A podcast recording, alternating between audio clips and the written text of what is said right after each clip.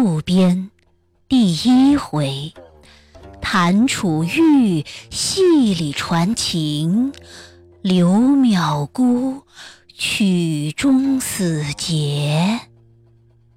诗云：“从来尤物最宜人，况有清歌妙舞身。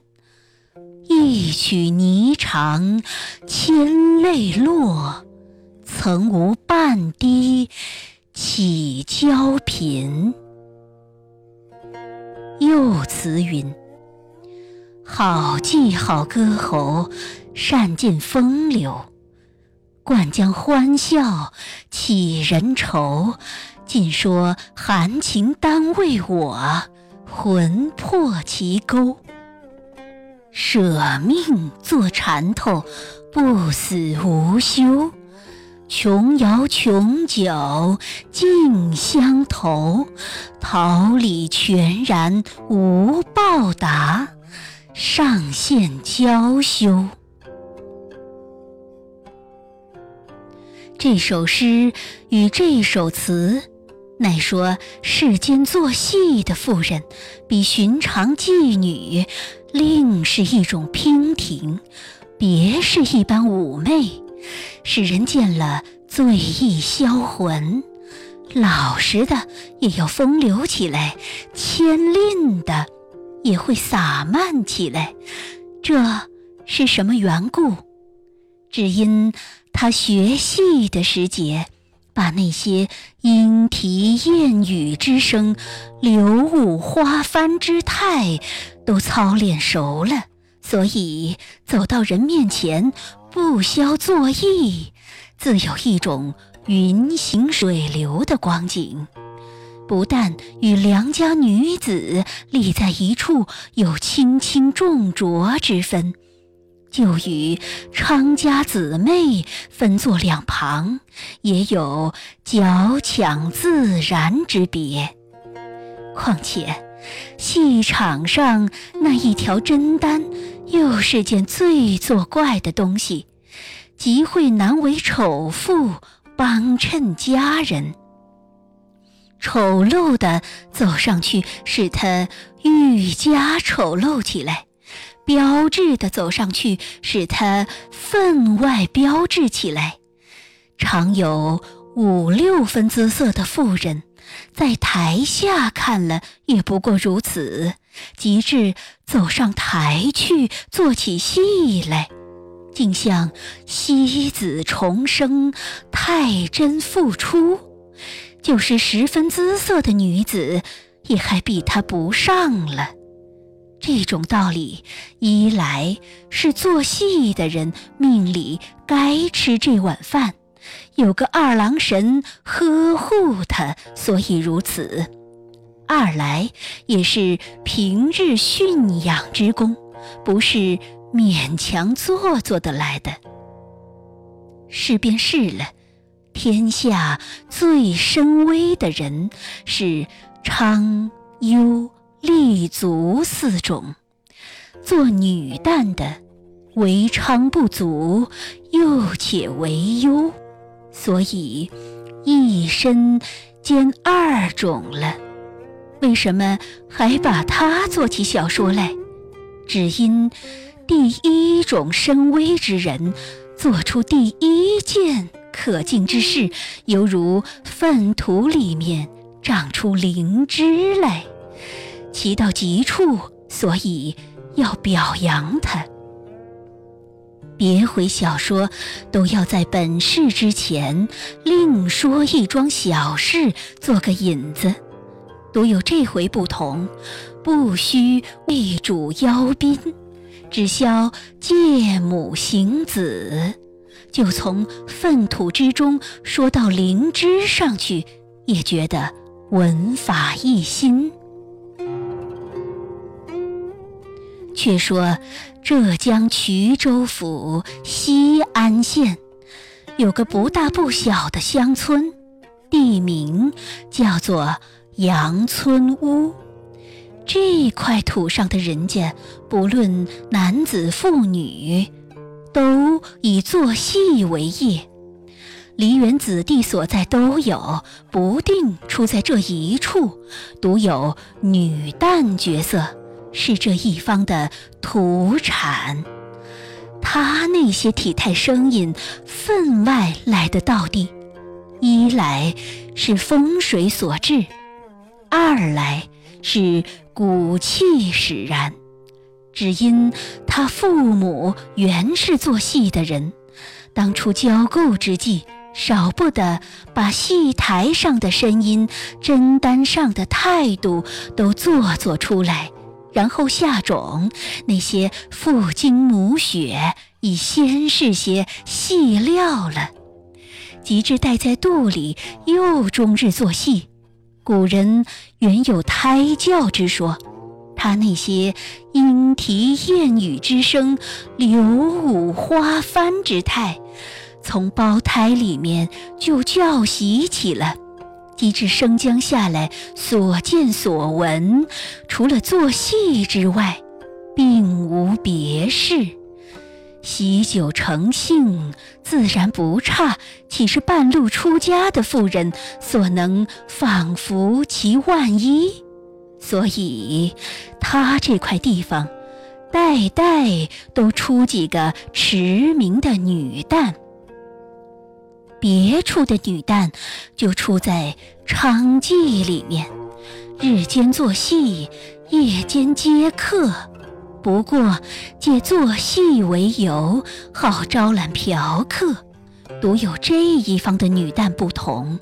她有三许三不许，哪三许？哪三不许？许看，不许吃；许名，不许食；许谋，不许得。他做戏的时节，浑身上下没有一处。不被人看到，就是不做戏的时节，也一般与人玩耍，一般与人调情。独有香喷喷的那种美酒，只使人垂涎艳唾，再没的把人沾唇。这叫做许看，不许吃。遇着那些公子王孙。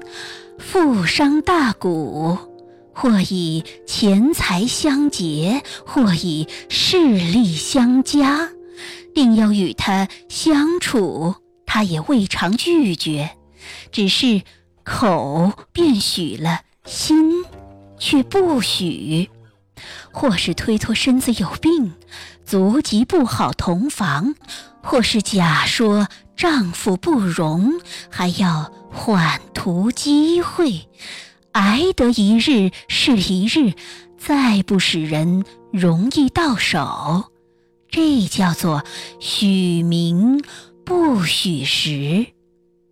就是与人相处过了，枕席之间十分缱绻，你便认作真情，他却像也是做戏。只当在戏台上面与正生做几出风流戏文，做的时节十分认真，一下了台就不做准。常有痴心子弟要出重价替他赎身，他口便许你从良，使你终日图谋，不惜纳交之费。图到后来，究竟。是一场春梦，不舍得把身子从人，这叫做许谋不许得。他为什么缘故定要这等作难？要晓得，此辈的心肠，不是替丈夫守节，全是替丈夫挣钱，不肯替丈夫挣小钱，要替丈夫。挣大钱的意思。但凡男子相与妇人，那种真情实意，不在拈皮靠肉之后，却在眉来眼去之时。就像极馋的客人上了酒席，众人不曾下主时节，自己闻见了香味，竟像那些肴馔都是不曾吃过的一般，不住要垂涎咽唾，及至到口之后，狼餐虎嚼，吃了一顿，再有真修上来。就不觉其可想，反觉其可厌了。男子见妇人，就如馋人遇酒食，只可使他闻香，不可容他下煮。一下了煮，就不觉兴致索然。再要他垂涎咽唾，就不能够了。所以，他这一方的女旦知道这种道理，再不肯轻易接人，把这三句秘诀做了传家之宝。母传之于女，姑传之于媳。不知传了几十世，忽然传出个不孝的女儿来，偏与这秘诀相左。也许看，也许吃，也许明，也许识，也许谋，也许得，总来是无所不许了。古语道得好：“有智人。”无治法，她圆通了一世，一般也替丈夫同心协力挣了一注大钱，还落得人人说她脱套。这个大旦姓刘，名绛仙，是嘉靖末年的人，生得如花似玉，喉音既好，身段一佳。资性又来得聪慧，别的女旦只做的一种角色，独是她有奸人之才，忽而做旦，忽而做生，随那做戏的人家要她装男就装男，要她扮女就扮女，更有一种不羁之才。到那正戏做完之后，忽然填起花面来，不是做净，就是做丑。那些插科打诨的话，都是醋心造出来的，句句钻心，言言入骨，使人看了分外销魂，没有一个男人不想与他相处。他的性子原是极圆通了，不必定要潘安之貌、子建之才，随你一字不识、极丑陋的人，只要出的大钱，他就与你相处。只因美恶兼收，遂至咸鱼共赏。不上三十岁，挣起一份。绝大的家私，封赠丈夫，做了个有名的员外。他的家事虽然大了，也还不离本业，家中田地倒托别人照管，自己随了丈夫，依旧在外面做戏，指望。传个后代出来，把担子交卸与他，自己好回去养老。谁想物极必反，传了一世，又传出个不孝的女儿来，不但把祖宗的呈现视若变毛，又且将慈母的方规作为固旨。竟在假戏文里面做出真戏文来，使千年万载的人看个不了。这个女儿小名叫做淼姑，容貌生得如花似玉，可称绝世佳人。说不尽她一身的娇媚，有古语四句，竟是她的评定。施粉，则太白；施朱，则太红。加之一寸，则太长；损之一寸，则太短。至于厄云之曲、绕梁之音，一凡儿是他常记，不消说的了。他在场上扮演的时节，不但使千人叫绝，万人称奇，还能把一座无恙的乾坤忽然变作疯魔世界，使满场的人个个把持不定，都要死要活起来。为什么缘故？只因看到那销魂之处，忽而目瞪口呆。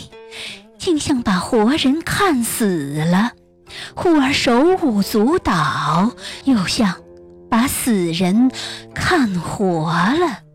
所以人都赞叹他道：“何物女子，竟操生杀之权？”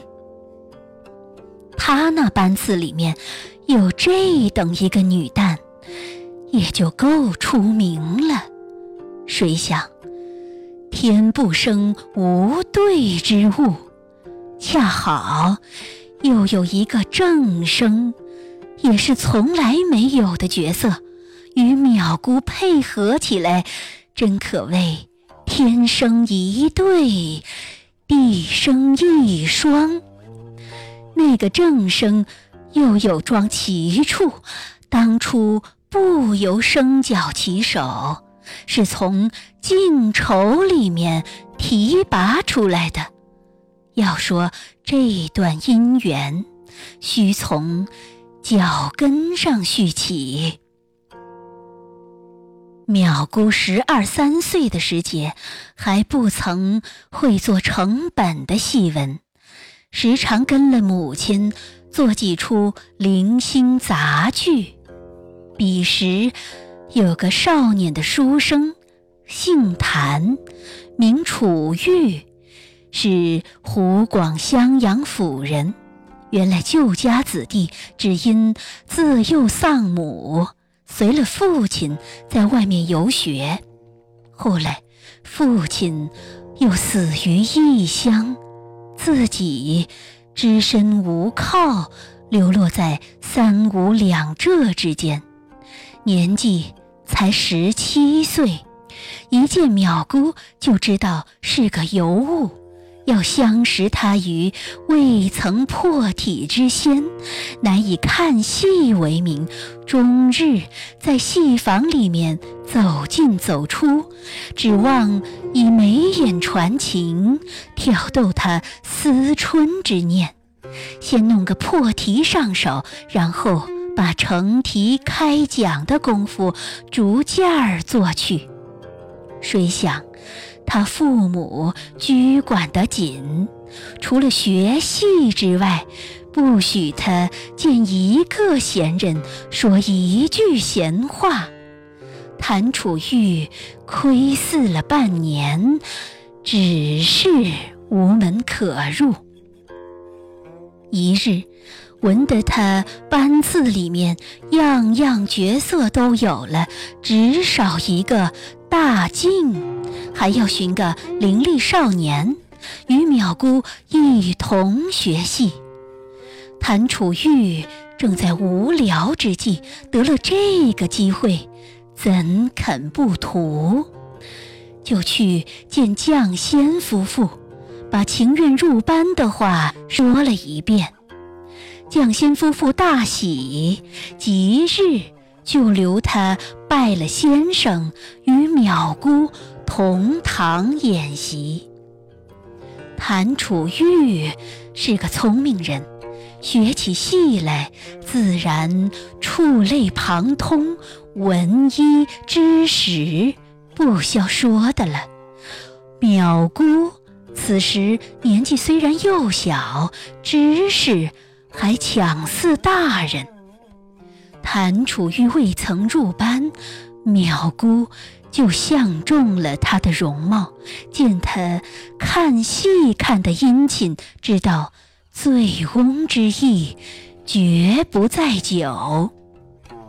如今又见他投入班来，但知相印之可亲，不觉昌幽之为贱。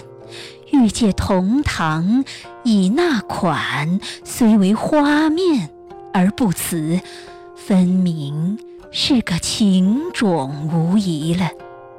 就要把一点灵犀托付与他，怎奈那教戏的先生比父亲更加严厉，念脚本的时节不许他交头接耳。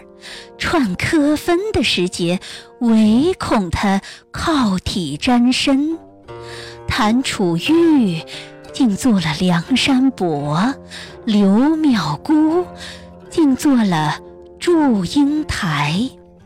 虽然同窗共学，不曾说的一句钟情，只好相约到来生。变作一对蝴蝶，同飞共宿而已。谭楚玉过了几时，忽然懊悔起来，道：“有心学戏，除非学个正生，还存一线斯文之体。即使前世无缘，不能够与他。”同床共枕，也在戏台上面借题说法，两下里诉诉衷肠。我叫他一声妻，他少不得叫我一声夫。虽然做不得正经，且占那一时三刻的风流，聊聊从前的心事，也不枉我入班一场。这花面角色岂是人做的东西？况且又气门不过，装扮出来的不是村夫俗子，就是奴仆丫鬟，自己睁了恶眼看他与别人做夫妻，这样膀胱臭气，如何忍得过？一日，趁师傅不在馆中。众角色都坐在位上念戏，谭楚玉与淼姑相去不远，要以齿颊传情，又怕众人听见，还喜得一班之中除了生旦二人，没有一个通文理的。若说长谈俗语，他便知道。略带些知乎者也，就听不明白了。谭楚玉趁他念戏之际，把眼睛曲着淼姑，却像也是念戏一般，念与淼姑听到：“小姐，小姐，你是个聪明绝顶之人，岂不知？”小生之来意乎？淼姑也像念戏一般，答应他道：“人非木石，夫妻不知，但苦有情难诉耳。”谭楚玉又道：“老夫人提防得紧，村学究居管得严。”不知等到何时才能够遂我三生之愿？淼姑道：“只好两心相许，死诸一日而已。此时十目相视，万无佳会可乘，幸勿妄想。”谭楚玉又低声道：“花面绝色，妾只为之。岂于令尊、令堂之前，早为缓颊，使得擢为正声，暂递场上之良缘，欲作房中之佳兆，方卿独无异乎？”淼姑道。此言甚善，但出于贱妾之口，反生堂上之疑，是欲其入而闭之门也。子当以术治之。谭楚玉道：“术将安在？”淼姑低声道：“通班以得子为重。”子以不屑作花面而去之，则将无求不得。又萧何在君侧，勿虑追信之无人也。谭楚玉点点头道：“敬闻命矣。”